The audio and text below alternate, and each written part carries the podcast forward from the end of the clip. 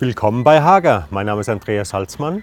Und mein Name ist Frank Ehlhardt. Wir als Referenten im Trainings- und Informationszentrum bei Hager wollen Sie in diesem Podcast mit der Systemlösung für Elektromobilität bekannt machen. Ja, die Bundesregierung will ja bis 2020 eine Million Elektrofahrzeuge auf die Straßen bringen. Und die erforderliche Energie dazu soll aus regenerativen Quellen stammen. Ja, das fordert natürlich entsprechend oder ist eine große Herausforderung für das Elektrohandwerk. Wie das im Detail aussieht, das wollen Sie wissen? Dann kommen Sie mal mit.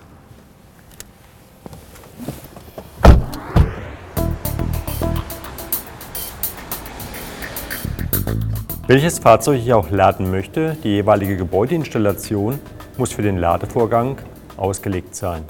Denn nicht jede bestehende Installation kann eine Fahrzeugladung mit voller Leistung standhalten.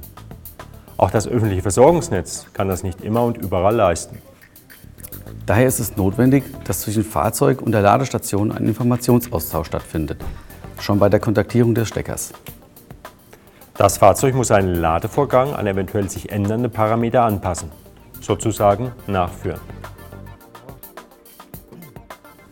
Der Anteil erneuerbarer Energien an der Stromversorgung wird und muss in Zukunft mehr zunehmen.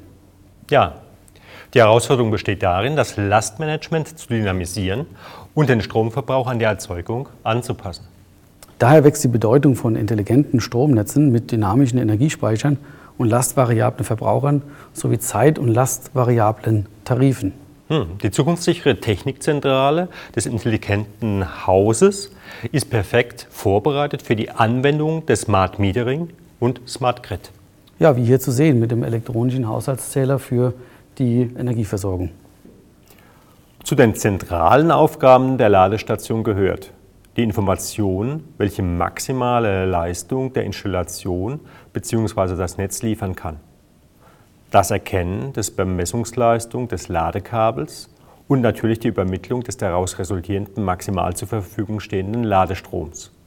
Und ganz besonders wichtig, die Überwachung der Schutzladerverbindung. Denn Sicherheit muss sein.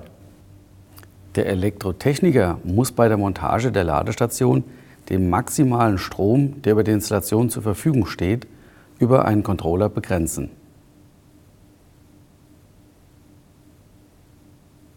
Ja, Frank, äh, das Ladekabel zwischen Station und Fahrzeug muss nach Norm kodiert sein.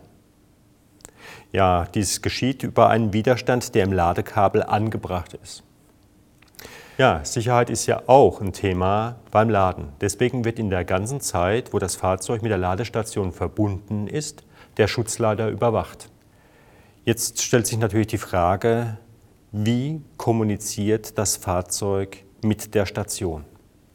Über eine Pulsweitenmodulation gibt die Ladestation dem Fahrzeug den maximalen Ladestrom vor. Das Verhältnis zwischen Impuls- und Periodendauer ergibt umgerechnet eine Prozentzahl zwischen 0 und 100 Prozent. Diese multipliziert mit 0,6 ergibt einen maximalen Ladestrom von 60 Ampere. Macht doch Sinn, oder?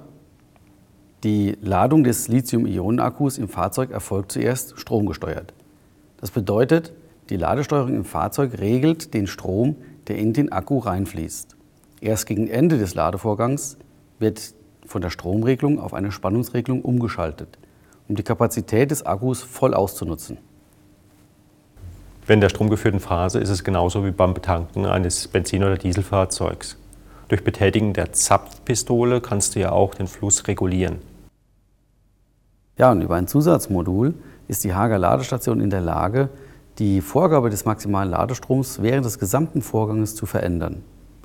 Stell dir vor, dein Fahrzeug steht zu Hause in der Garage und ist ladebereit. Der Tag beginnt morgens, die Sonne geht auf und dann produziert eine Photovoltaikanlage Strom.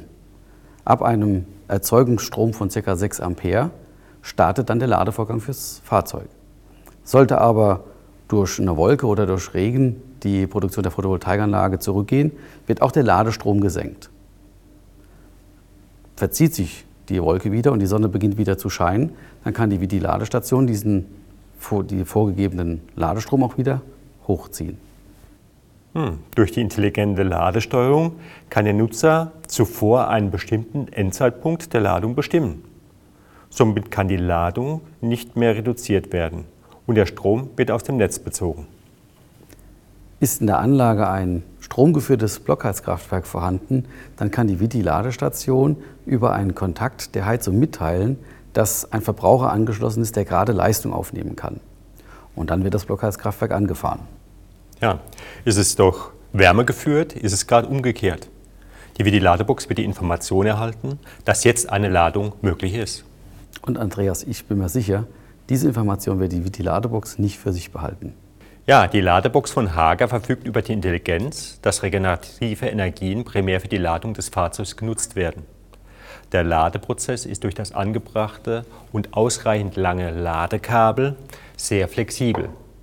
Der Elektrotechniker kann zwischen zwei unterschiedlichen Steckern wählen. Die Hausladestation bietet in der erweiterten Ausführung eine zweite Steckdose, um Kleinfahrzeuge wie Roller oder Pedelec zu laden. Ja, da bleiben doch keine Wünsche mehr offen, oder? Vielen Dank für Ihr Interesse an dieser Episode. Wenn Sie dieses Thema weiter vertiefen möchten, empfehlen wir Ihnen den Besuch eines unserer Fachseminare. Oder Sie besuchen unsere Internetseite.